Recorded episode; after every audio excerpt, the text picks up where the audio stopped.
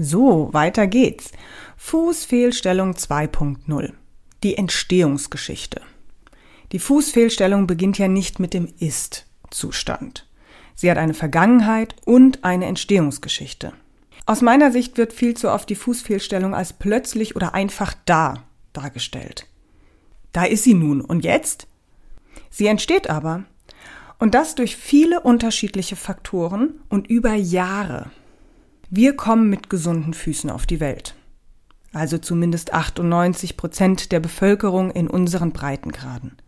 Aber warum haben dann irgendwann im Laufe des Erwachsenenlebens 40 bis 48 Prozent eine Fußfehlstellung? Ist unser Fuß eine Fehlkonstruktion der Natur? Liegt es in unseren Genen? Das kann ich ziemlich klar verneinen. Es ist keine Fehlkonstruktion der Natur. Natürlich ist es das nicht sonst wären wir heute nicht da, wo wir sind. Und wir besitzen auch kein Fußfehlstellungsgen. Weder ein Hallux valgus noch ein Knick- oder Senkfußgen. Ah, jetzt habe ich das schwierigste Thema gleich zu Beginn dieser Folge angefangen. Aber gut, da muss ich jetzt wohl durch. Los geht's. Vererbte Fußfehlstellung. Und ich lasse mit Absicht angeborene Fußfehlstellungen weg, denn das ist nochmal ein separates Thema und das braucht nochmal eine separate Folge fangen wir wieder mal mit diesem linearen Denken an. Denn das ist ja, wenn es um Krankheitsbilder geht, der größte Trugschluss, wie wir wissen. Und das ist es auch beim Thema Vererbung. Nur weil meine Oma und meine Mutter einen Hallux valgus hatten oder haben und ich einen habe, ist das nicht der Beweis dafür, dass der Hallux valgus vererblich ist. Auch nicht, wenn man das häufiger und öfter irgendwo sieht und hört. Hunderte von Leuten könnten beobachten, dass der Hahn kräht, wenn die Sonne aufgeht und gemeinsam zu der Schlussfolgerung kommen, dass die Sonne aufgeht, weil der Hahn kräht. Dadurch wird es aber nicht automatisch wahr. Selbst dann nicht, wenn es eine Million Leute sehen würden. Die Anzahl der Beobachter beweist somit nicht immer die Tatsache. Zurück zu unserem klischeehaften Beispiel der Oma, Mutter und Tochter. Ich nehme dieses Beispiel, weil es tatsächlich sehr häufig vorkommt und weil der Hallux valgus im Vergleich dann doch noch wesentlich häufiger bei Frauen vorkommt als bei Männern. Was jetzt aber nicht heißt, dass er bei Männern nicht vorkommt. Er kommt nur weniger bei Männern vor als bei Frauen. Also so etwas wie das Hallux valgus Gen gibt es nach meinem aktuellen Wissensstand nicht. Man würde jetzt auch nicht auf die Idee kommen, Achtung, jetzt kommt wieder ein schlechtes Beispiel, und ich glaube, es wird langsam Stilmittel, schlechte Beispiele zu verwenden. Egal.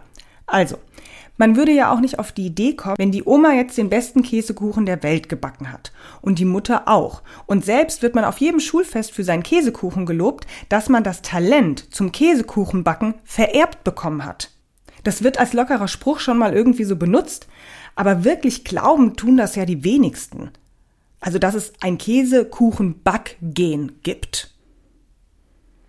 Viel eher wurde das Käsekuchenrezept einfach über Generationen weitergegeben. Und man hat sich, also die Mutter von der Oma und die Tochter dann von der Mutter, abgeguckt, wie dieser Käsekuchen zubereitet wird. Es liegt somit nicht in unseren Genen, sondern ist durch unser Gehirn übernommen und abgeguckt worden. Und so ähnlich könnte es sich auch mit dem Umgang unserer Füße verhalten. Das kann ein Punkt der Entstehungsgeschichte sein. Ach, es wäre echt schön, wenn ich das jetzt mit diesem Käsekuchen-Beispiel alles so geklärt hätte und das jedem glasklar wäre. Aber ich gehe auf Nummer sicher und breche es noch mal ein bisschen mehr runter. Denn so einfach ist es natürlich nicht. Klar ist es nicht einfach. Es geht ja auch um Gesundheit und es geht um Krankheit und da ist es in den seltensten Fällen glasklar. Also es gibt natürlich vererbliche Dispositionen, die dazu beitragen, dass man eher eine Fußfehlstellung bekommen kann als jemand, der diese Disposition nicht hat. Zum Beispiel ein weicheres Bindegewebe. Das ist durchaus vererblich. Und ein weicheres Bindegewebe kann Einfluss auf das Spannungsverhältnis im Fuß nehmen. Klar. Wie gesagt, ist es aber nur eine Disposition, die darauf Einfluss haben kann und die Wahrscheinlichkeit, irgendwann eine Fußfehlstellung zu bekommen, steigt, umso mehr zusätzliche Faktoren dazukommen. Also es reicht nicht nur die genetische Disposition, sondern es müssen von außen noch andere Faktoren mit dazukommen, wie gesagt. Die Wahrscheinlichkeit steigt aber nur, sprich es muss trotz allen Faktoren nicht dazu kommen. Ja, ich weiß. Viele Eventualitäten und viel es kann und vielleicht und steigt und vielleicht auch nicht. So. Aber so ist es halt leider nun mal bei diesem Thema. Was zum Beispiel noch vererblich sein kann, sind Knochenstellungen und Knochenformen. Wir kennen das zum Beispiel von der Hüftdysplasie. Also wenn das Verhältnis im Gelenkspiel zwischen Hüftkopf und Pfanne nicht passt. Das kann angeboren oder auch vererblich bedingt sein. Und natürlich ist so etwas auch in Fußknochen möglich, würde aber mit ziemlich hoher Wahrscheinlichkeit im ersten Lebensjahr erkannt werden und es betrifft auch nur zwei Prozent der Neugeborenen. Bist du also mit einem gesunden Fuß geboren und hast jetzt eine Fußfehlstellung, dann gehörst du zu denjenigen, die eine erworbene Fußfehlstellung haben. Auch bei einem Hallux valgus. Der wird am häufigsten als vererbt bezeichnet, obwohl er das nicht ist. Auf jeden Fall nach dem aktuellen Wissensstand. Jetzt mal etwas provokant formuliert. Das bedeutet, kommst du ohne Fußfehlstellung auf die Welt, dann musst du schon ein bisschen was dafür tun, um eine zu bekommen. Und ich spreche hier jetzt nicht von Schuld, sozusagen selbst Schuld, wenn du eine Fußfehlstellung bekommen hast. So ist es nicht, weiß Gott nicht. Sondern das Problem liegt eher darin, dass wir da echt eine Aufklärungslücke haben. Und ein ganz großes gesellschaftliches Thema im Hintergrund, was vielen nicht bewusst ist. Um es jetzt nochmal ganz klar zu sagen. Es schlummert kein Gen im Hintergrund, was den großen C nach, keine Ahnung, 40 Jahren oder so einfach abdriften lässt. Das Hallux valgus Gen sitzt nicht im Verborgenen und denkt sich dann irgendwann, ach halt, mich gibt's ja auch noch. Ach komm, ich könnte auch mal was tun. Ja, ich lasse den großen C einfach mal ein bisschen abdriften. Nein, auch ein Hallux valgus hat eine Entstehungsgeschichte. Wir haben uns als Gesellschaft seit Jahrhunderten ein Fußverhalten angeeignet. Und diese gesellschaftlichen Faktoren sind von Kinderbein auf erlernt, erworben, abgeguckt und übernommen wie zum Beispiel das Barfußsein als Baby. Dies ist ein wichtiger Schritt in der sensorischen und auch motorischen Entwicklung, selbst zu der Zeit, in dem das Baby noch nicht läuft oder auf seinen Füßen steht.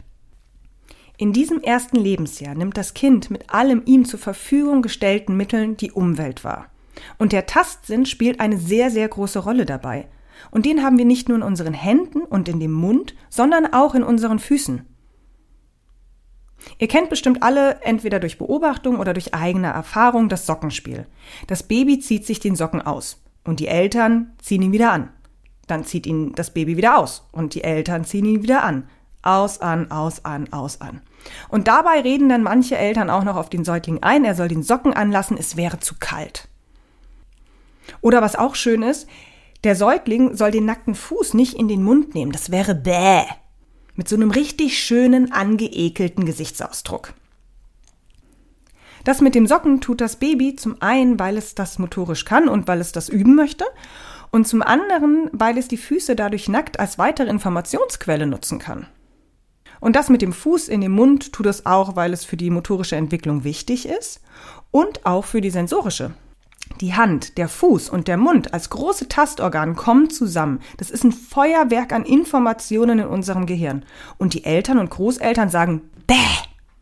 Der Säugling handelt aus seiner Natur heraus und die Eltern aus gesellschaftlichen Gewohnheiten, ganz unbewusst.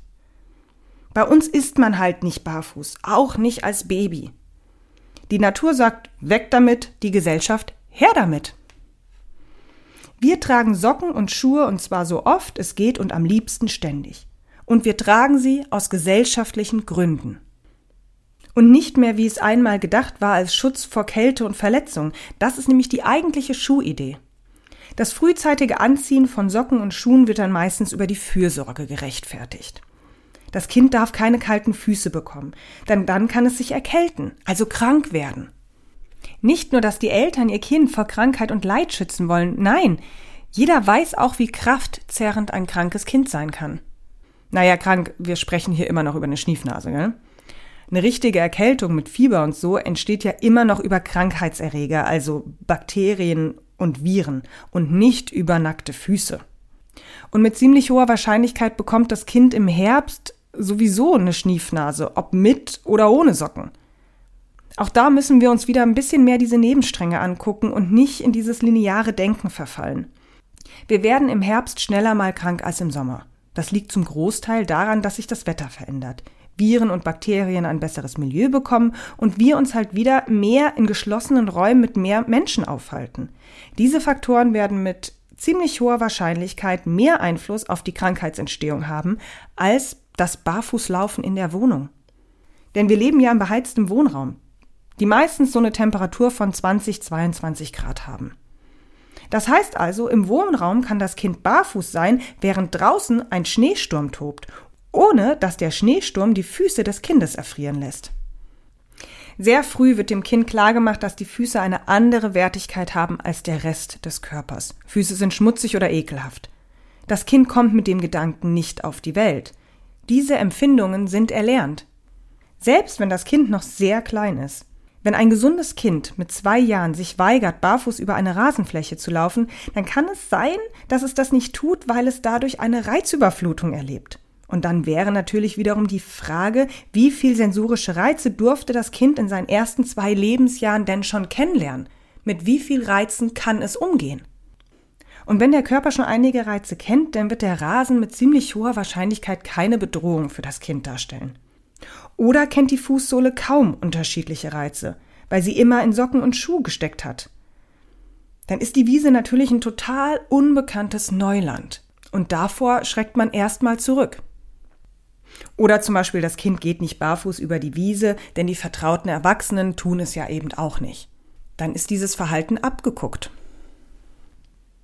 Ein Kind findet es auch nicht ekelhaft, barfuß durch den Matsch zu gehen. Es findet es spannend. Bekommt es aber oft genug von den Erwachsenen gesagt, dass das ekelhaft ist und man das nicht macht, dann wird es das auch glauben. Als ob man sie nicht waschen könnte wie unsere Hände. Aber schmutzige Füße sind ja aus irgendeinem Grund irgendwie schlimmer als schmutzige Hände. Oder was auch schön ist, wenn man barfuß läuft, dann verletzt man sich. Man tritt auf eine Wespe oder in eine Scherbe. Ja, natürlich muss man gucken, wo man sein Kind barfuß laufen lässt. Ich würde meine Tochter jetzt auch nicht sonntags morgens barfuß über den Kiez laufen lassen. Aber in unserem Garten, an der Elbe, auf einem Spielplatz, auf dem Land, im Wald oder im Park, na logisch. Und da ruf ich ihr auch nicht ständig hinterher, dass sie auf Wespen und Scherben achten soll. Das ist ja fast eine selbsterfüllende Prophezeiung. Das Kind bekommt mit, dass das Barfußlaufen irgendwie gefährlich sein könnte. Und dadurch verändert sich natürlich die Art, wie sich das Kind barfuß bewegt. Das Kind, das Angst hat, auf eine Wespe zu treten, bewegt sich anders als ein Kind, das frei über die Wiese rennt und spielt. Wir vermitteln unseren Kindern also schon recht früh, dass der Schuh uns schützt und er unverzichtbar ist. Somit liegt natürlich viel Vertrauen von der Kindheit an in den Schuhen. Und die Schuhindustrie muss es nur noch aufgreifen und weiterführen. Der Schuh hilft dir dafür, der Schuh hilft dir dafür. Und weil wir es erlernt haben von Kindesbein an, glauben wir das, ohne es zu hinterfragen. Und genau dieses Fußverhalten kannst du sehr wohl ganz unbewusst von deiner Mutter übernommen haben. Und die ist von ihrer Mutter. Und wenn da jetzt noch einige andere Parallelen sind, dann kann es sehr gut sein, dass alle drei rein aus dem Verhalten heraus einen Hallux valgus bekommen und entwickelt haben. Das Positive daran ist, Verhalten ist veränderbar. Yippie! Ein Gen nicht. Also lasst uns heilfroh darüber sein, dass es nicht vererbt wurde. Kommen wir aber mal wieder zu dem Plan der Natur zurück. Die Idee der Natur ist es, dass das Kind, solange es noch kein Gewicht auf den Füßen hat, so viele sensorische Reize wie möglich sammelt. Das Gehirn braucht den sensorischen Input. Die Synapsen sollen im Gehirn ordentlich knallen. Der sensorische Kortex in unserem Gehirn will viele unterschiedliche Reize kennenlernen. Denn dadurch kann sich unser Nervensystem auf die weiteren Entwicklungsschritte vorbereiten. Denn die große Aufgabe gilt ja dem Schutz des Körpers. Das Gehirn soll darauf vorbereitet werden, mit vielen Informationen aus der Fußsohle arbeiten zu können. Denn die Fußsohle wird in der Fortbewegung eins unserer wichtigsten Informationsquellen. Dadurch bestimmt sich unsere Muskeltonus, Reaktionsfähigkeit und die Präsenz des Körperteils in unserem Gehirn. Und die sensorische Reizweiterleitung hat einen starken Einfluss auf unseren Muskeltonus. Vereinfacht gesagt heißt das weniger sensorische Reize, niedriger Muskeltonus. Und dasselbe System geht im aufrechten Stand und dann im Gehen und Laufen weiter. Kommen wir also zu unseren ersten Schritten. Wir tragen in diesem Land mit unseren ersten Schritten Schuhen. Auf jeden Fall die absolute Mehrheit. Sobald das Kind läuft, bekommt es Schuhe an. Der Körper ist noch am Üben und das Gehirn noch am Sortieren, wie es mit den unterschiedlichen Informationen jetzt umgeht. Und genau in diesem Prozess nehmen wir dem Gehirn einen Teil der Information und dem Körper einen Teil der motorischen Fähigkeit. Warum der Schuh das tut, erkläre ich ja in der Folge der passende Schuh ausführlich. Das muss ich jetzt hier nicht nochmal alles irgendwie aufdröseln und tun. Und es wird auch in der Zukunft nochmal eine ausführliche Folge zum Thema Kinderschuhe geben. Also, weiter. Das Sockenspiel und danach das ständige Tragen von Schuhen kann somit das erste erlernte Fußverhalten sein. Ein gesellschaftlich erlerntes Verhalten, das Einfluss auf unsere Fußstatik und Funktion haben kann. Durch die sensorische Reizarmut und den niedrigen Muskeltonus. Das heißt, die Natur hat unseren Körper auf ungebrochene Reize, also sensorische Reize barfuß und motorische Freiheit vorbereitet und die Gesellschaft ist der Meinung, der Fuß gehört in einen Socken und danach in einen Schuh. Das lernt und sieht das Kind von Baby an und wird es mit ziemlich hoher Wahrscheinlichkeit erst recht spät oder auch gar nicht in Frage stellen. Und dieses Phänomen sieht man nicht nur im Laienbereich, sondern auch breit gefächert im Fachbereich. Es passiert immer noch viel zu oft, dass der Arzt den Patienten mit einer Fußfehlstellung fragt, ob er oder sie sowas in der Familie hat. Und bejaht der Patient es dann, geht man von einer körperlichen Vererbung aus, nicht von einem erlernten Verhaltensmuster. Schuhwerk und der Umgang mit dem Fuß im Alltag spielt eine extrem untergeordnete Rolle in Orthopädiepraxen oder auch in Physiotherapiepraxen. Ach man, so gerne würde ich dieses ganze Thema auf eine andere Berufsgruppe abwälzen. Aber na ja, ich muss eigentlich nur in die eigenen reingucken. Autsch. Der gesellschaftliche Umgang in Bezug auf unsere Füße findet in vielen Arzt- und Physiotherapiepraxen nicht statt. Wenige aus diesem Fachbereich sehen die Fußfehlstellung als erworben an, obwohl das Vererbliche ja schon echt geklärt ist. Man vererbt Disposition. Erfüllt man aber sonst keine anderen Faktoren, die zu einer Fußfehlstellung führen können, dann kann auch das schwache Bindegewebe allein jetzt erstmal nicht so viel ausrichten. Es mischt sich somit, wie in vielen anderen Krankheitsbildern auch, ein gesellschaftliches Thema mit einem biologischen Thema. Aber es ist ja nicht nur das Schuhtragen, was eine Rolle bei einer Fußfehlstellung spielen kann. Denn wenn wir jetzt mal wieder von diesen 40 bis 48 Prozent mit einer Fußfehlstellung ausgehen, dann gibt es auf der anderen Seite ja 52 bis 60 Prozent, die ja auch Schuhe tragen werden und keine Fußfehlstellung bekommen. Somit kann es natürlich nicht alleine an den Schuhen liegen. Es wäre auch zu einfach. Es müssen noch weitere Sachen Einfluss haben. Zum Beispiel der allgemeine Bewegungsmangel. Wir sind zu wenig zu Fuß unterwegs und wir bewegen uns im Allgemeinen einfach zu wenig. Und das ist jetzt weiß Gott keine neue Erkenntnis, ich weiß, aber die gehört halt einfach mit dazu und damit muss sie halt auch immer wieder gesagt werden. Wir sind auch zu unbeweglich. Die meisten in meinem Alter kommen nicht mehr mehr in die tiefe Hocke. Und ich bin weiß Gott nicht alt. Die Unbeweglichkeit ist tatsächlich erschreckend. Und wenn du nicht in das Bewegungsmaximum kommst, dann bewegst du deine Gelenke auch nie endgradig. Und du kannst aus diesem Maximum auch nicht in die Muskelkraft kommen. Das wird jetzt kein großer Faktor sein, also die Unbeweglichkeit. Sie ist nur wichtig zu erwähnen, weil sie schon auch im Zusammenhang stehen kann mit dem Bewegungsmangel. Und wo wir schon beim Thema Bewegung und Muskelkraft und so sind, wir sind zu schwach. Unsere Muskulatur im Allgemeinen und auch unsere Fußmuskulatur ist einfach zu schwach. Ja, und jetzt muss ich noch zu einem unangenehmeren Thema kommen. Ich mache es kurz und knapp auf die Gefahr hin, dass es etwas schmerzt. Wir sind zu dick. Das Übergewicht hat unmittelbar Einfluss auf deine Fußstellung. Und damit meine ich jetzt nicht stämmig oder kräftig gebaute Körper, sondern Übergewicht. Ich denke, das ist leicht nachzuvollziehen. Denn wenn man übergewichtig ist, dann kommt bei jedem Schritt ja mehr Gewicht auf den Fuß. Und einmal eine kurze Klarstellung an dieser ähm, Stelle. Es gibt keine Schuhsohle oder auch keine Einlage, die das Gewicht reduziert. Das Gewicht, das von oben auf dem Fuß einwirkt, ist mindestens das Gewicht, was du auf deiner Waage siehst. Dieses Gewicht verändert sich nur dann, wenn du dieses Gewicht auf der Waage reduzierst. Also, wenn du abnimmst. Jetzt müssen aber weiß Gott nicht alle aussehen wie Kate Moss oder Ryan Gosling. Uh, obwohl wie Ryan Gosling. Hm. Mal kurz. Alle Männer wie Ryan Gosling? Es gäbe jetzt bestimmt Leute, die behaupten würden, man wäre davon gelangweilt. Aber vielleicht erst so nach sechs Monaten oder so. Wenn sechs Monate lang alle Männer aussehen würden wie Ryan. Okay, Lara, konzentriere dich, du triffst das ab. Alles gut. Also. Es geht hier natürlich nicht um ein Schönheitsideal, sondern um gesunde und individuelle Körper. Große, kleine, stämmige, hagere, beleibte oder dünne. Das ist egal. Es geht um ein stärkeres Übergewicht, bei dem die Balance zwischen der Muskelkraft und dem Gewicht nicht mehr stimmt. Umso weniger man sich bewegt und umso schwächer die Muskulatur im Allgemeinen ist, umso weniger kann einem der Muskeltonus beim Aufkommen auf dem Boden schützen. Wenn man mehr Gewicht hat und weniger Muskelkraft, dann kann der Körper sich nicht mehr schützen. Wenn man jetzt aber mehr Gewicht hat und mehr Muskelkraft, dann ist wieder alles in Ordnung. Ich weiß, das Thema ist unangenehm für jeden, der betroffen ist. Ich muss es aber trotzdem einfach erwähnen, weil es eine nicht unerhebliche Rolle spielt im Bereich der Fußgesundheit. Schließen wir das Thema aber hiermit ab. Lasst uns lieber noch ein bisschen über Ryan Gosling sprechen. Nein, das war natürlich ein Spaß. Weiter geht's mit Fußfehlstellung und Faktoren, die darauf einwirken können. Also, ein weiterer Wendepunkt können auch hormonelle Veränderungen sein. Die Pubertät, Schwangerschaft, Wechseljahre.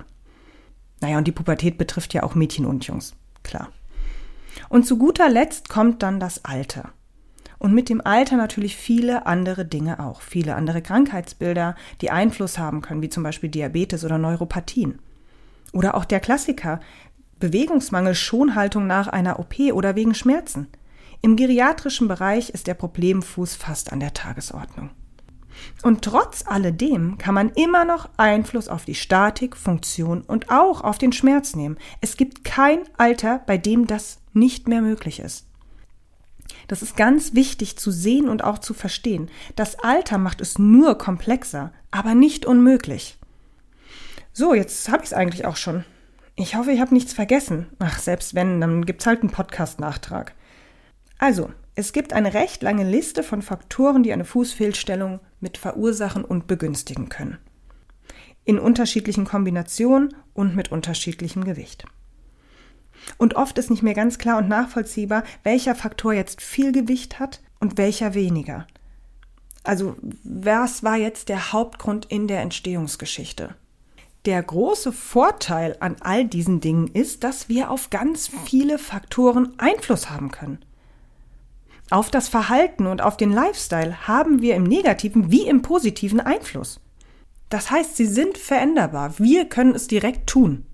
Uns muss nur klar werden, dass die meisten Probleme im Fußfehlstellungsbereich aus der Gesellschaft herkommen und nicht aus der Natur.